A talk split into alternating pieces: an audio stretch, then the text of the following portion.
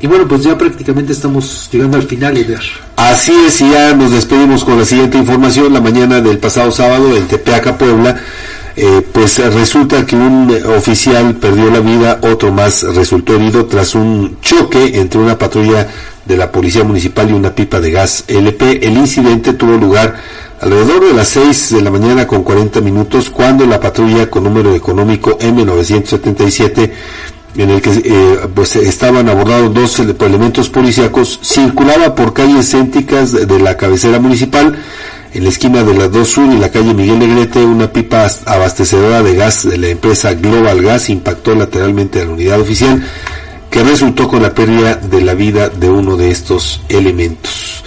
Paramédicos de Cruz Roja y Protección Civil llegaron al lugar, revisaron a los uniformados y confirmaron el fallecimiento de uno de ellos debido a las heridas que sufrió. El otro oficial fue trasladado al centro de salud para recibir atención médica.